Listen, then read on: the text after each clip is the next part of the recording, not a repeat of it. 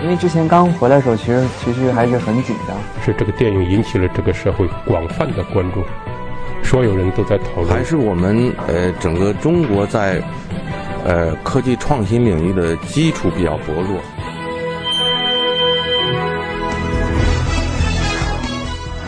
影响有影响力的人，中国新闻周刊。欢迎收听《中国新闻周刊》。本期我们要分享的文章。吴宇森归来，吴宇森重新拍摄了《追捕》，又一次回归人们熟知的暴力美学。这个如今已经七十一岁的导演，经历了港片的辉煌、好莱坞的巅峰之后，重新进入中国大陆电影市场，在各种类型的尝试之后，再一次回归自我。文章主笔李行，吴宇森已经七十一岁了，古稀之年，古书上讲应该是从心所欲的年龄。十一月底，吴宇森的新片《追捕》即将上映。新片《追捕》改编自西村受刑的小说《涉刑愤怒的河》。该小说曾于一九七六年改编为同名日本电影。其故事是讲一个被人陷害的检察官如何通过自己的抗争证明自己无罪的过程。在吴宇森这一版本里，检察官换成了律师，并增加了爱情戏。吴宇森开创的暴力美学风格也在本片中回归。我觉得枪战的动作场面应该带有一种像音乐剧的那种节奏感。吴宇森对中国新闻周刊这样解释自己对暴力美学的理解：追捕正式在中国大陆上映是在一九七八年，那一年中国引进了一大批删减版的日本电影，像《远山的呼唤》《人证》等等，很多都是高仓健主演的。影响最深、传播最广的还是《追捕》。一时间，大街小巷，从乡村到城市，商店的大喇叭里播放的全是那首拉呀拉的无歌词哼唱。国内电影、剧场、相声等所有文艺形式都把这部电影的对白、音乐拿到文艺作品里来。当今主流电影观众，八零后、九零后的父辈几乎都是高仓健的影迷。在一九七八年的香港电影院。与《追捕》同期上映的还有吴宇森导演的卖座喜剧《卖身契》。当年的吴宇森三十二岁，虽然是一名卖座的喜剧导演，仍然壮志未酬，也还没有拍摄为他后来奠定大师地位的《英雄本色》。但高仓健穿着的立领风衣无疑迷住了吴宇森。多年之后，他终于得以用自己的方式重新演绎那部经典作品。香港回归前的吴宇森。吴宇森的个人经历，如果拍成一部电影，应该是一部励志片。香港四大才子之一的作曲家黄沾曾与吴宇森多次合作，在《吴宇森传》的序言开头如此写道：“阿森的半生其实是香港极富代表性的真实故事，典型的可以列为香港社会学的样板个例，对今天香港青年肯定有非常正面的励志作用。”出生于广州，生长于香港石硖尾喜之区的吴宇森。从小便有当英雄的梦想。他的少年记忆，除了早逝父亲的肺结核、圣诞夜里发生在家园的无名火灾，还有如影随形的校园社会暴力。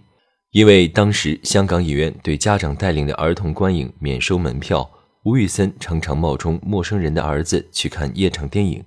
打架事件多发生在夜里，每次出门，他手上都会拿上一块砖头或者木棒。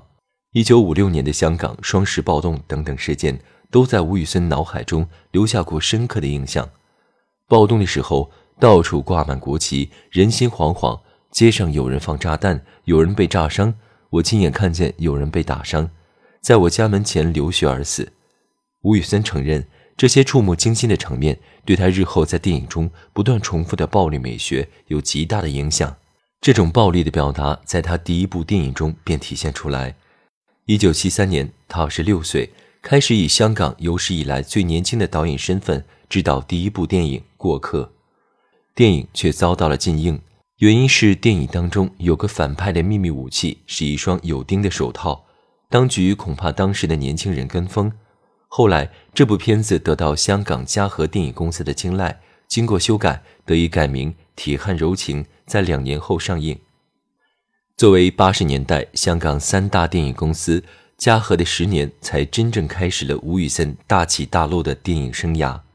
其后，吴宇森在嘉禾公司陆续执导了一些电影，其中包括协助许冠文、许冠杰拍摄的《鬼马双星》《半斤八两》《卖身契》等卖座喜剧。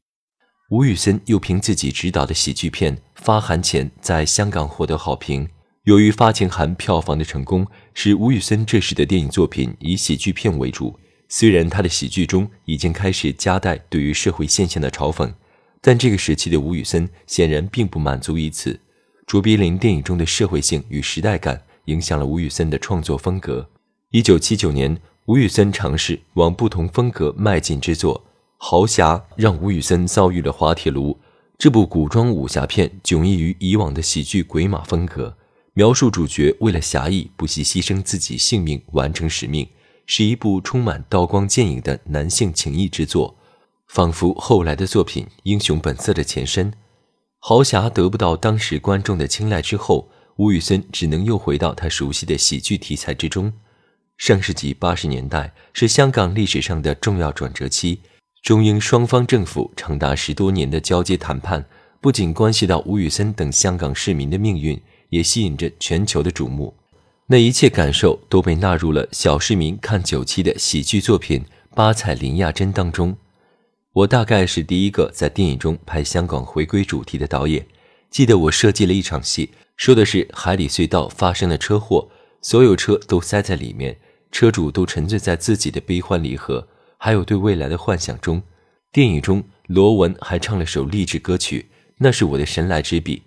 吴宇森在回忆电影《八彩林亚珍》时曾说道：“虽然《八彩林亚珍》被当时的影评人评为不明民间疾苦的知识分子狂想曲，观众还是报以了近五百万的高票房回报，这也为吴宇森离开嘉禾公司画上圆满的句号。此后，他入局新艺城电影公司。”开始与另一位惺惺相惜的大导演徐克相爱相生的半生缘。你没有欠什么，我从来不会逼朋友去做不想做的事。我有我自己的原则，我不想一辈子被人踩在脚下。你以为我是臭要饭的？我等了三年，就是要等一个机会。我要争一口气，不是想证明我了不起，我是要告诉人家，我失去的东西一定要拿回来。这是《英雄本色》里周润发饰演的小马哥对狄龙饰演的宋子豪说的肺腑之言。吴宇森可能不会想到，日后广为人知的这段好兄弟之间的对白，竟为现实中的吴宇森与徐克之间的感情做了最好的注脚。当时偶然在电视剧里看到一个画面，一个剑客将剑背上的一滴鲜血扫落到白雪之中。说起与徐克的相识，吴宇森这样对中国新闻周刊回忆。这个画面让吴宇森记住了当时并不认识的电视剧导演徐克，他推荐当时叫好不叫座的徐克加入新艺城公司。一九八一年，徐克拍摄的《鬼马智多星》除了票房高达七百万港元外，还拿到了台湾电影金马奖。徐克获奖那一刻，吴宇森高兴地跳起来。一九八零年代中期，吴宇森遭遇创作瓶颈，票房也不佳。甚至被新艺城放逐到台湾分公司做行政职务，而这时的徐克却像刚出道时的吴宇森那样如日中天，并与施南生成立了电影工作室有限公司。吴宇森不会忘记很久之前他与徐克在一家酒店顶楼咖啡厅里的一番长谈，他们谈到了龙刚在一九六七年导演的电影《英雄本色》，并约定如果有那么一天，一定要合作一部新的《英雄本色》，一个做监制。一个做导演，在吴宇森落魄之时，徐克监制了吴宇森导演的那部《英雄本色》，践行了两人的约定。这部电影在为徐克的电影工作室带来丰厚票房的同时，拯救了被称为票房毒药的导演吴宇森、演员周润发，还有已经过气的狄龙。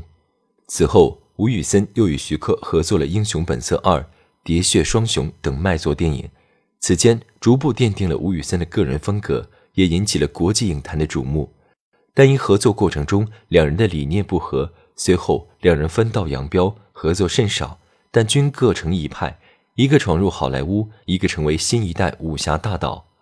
直到《太平轮》彼岸，由于《太平轮》上部票房的口碑失利，吴宇森邀请徐克为下部进行剪辑，重新结构故事，并梳理镜头语言。当时片子预算不够，又要做大量特效镜头。徐克在节省成本的情况下，又帮我实现了很好的特效镜头，我很感谢他。西进与归来。如果没有制作人张家镇的协作，吴宇森不能想象自己的好莱坞岁月将如何度过。一九九二年，吴宇森与张家镇坐在贝弗利山酒店的咖啡座上，开始迎接自己的好莱坞征途。《喋血双雄》在香港放映后，张家镇就把他带到欧美，并把吴宇森带到了好莱坞大片商环球影业的公司。影片《终极标靶》刚杀青时，在吴宇森手上还是限制级的影片，后来到发行商手上却被剪成了适合美国人可以观赏的标准，而让吴宇森始料未及。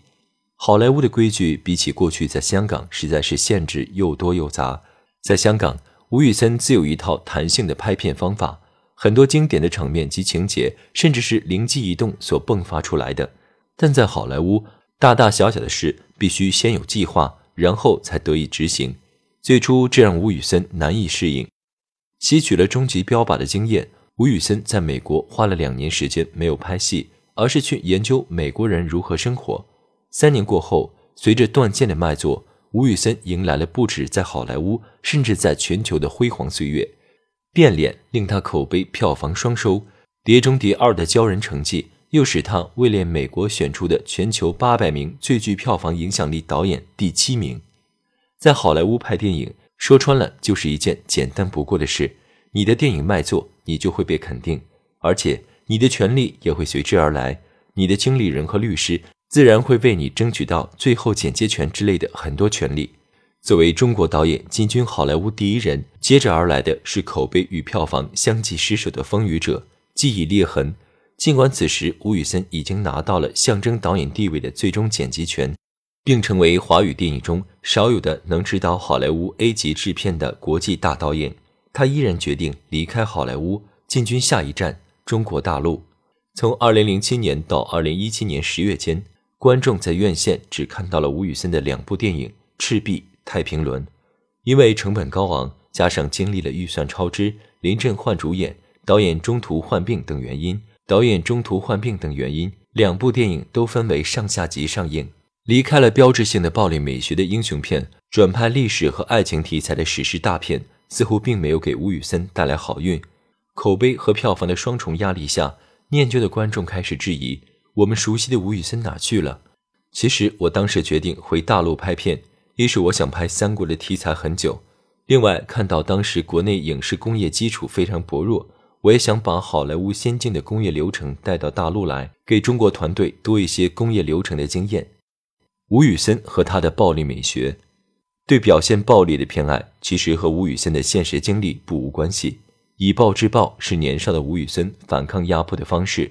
但母亲的基督教信仰改变了吴宇森看待世界的方式。上世纪六十年代的香港，穷孩子吴宇森要吃一顿饱饭并不容易。中学时代，每天早上教会的救济奶粉混着薯粉煮成的奶水是吴宇森忘不了的味道。教会还常常请他做一些杂事，并付给报酬，让他可以有零花钱去看电影。多年以后，《太平轮》上映期间，吴宇森说的最多的一句就是出自圣经里的。爱人如己。虽然他坦诚自己并不经常翻阅圣经，也并不是一个十分虔诚的基督徒，但并不妨碍他在电影里一遍遍重复教堂枪战、耶稣圣像、弥撒曲的宗教情节。生活中的吴宇森彬彬有礼，从未开过枪，甚至不会开车。即便在片场见惯了血流如注的场面，遇到妻子生产之后的大出血，还是吓坏了。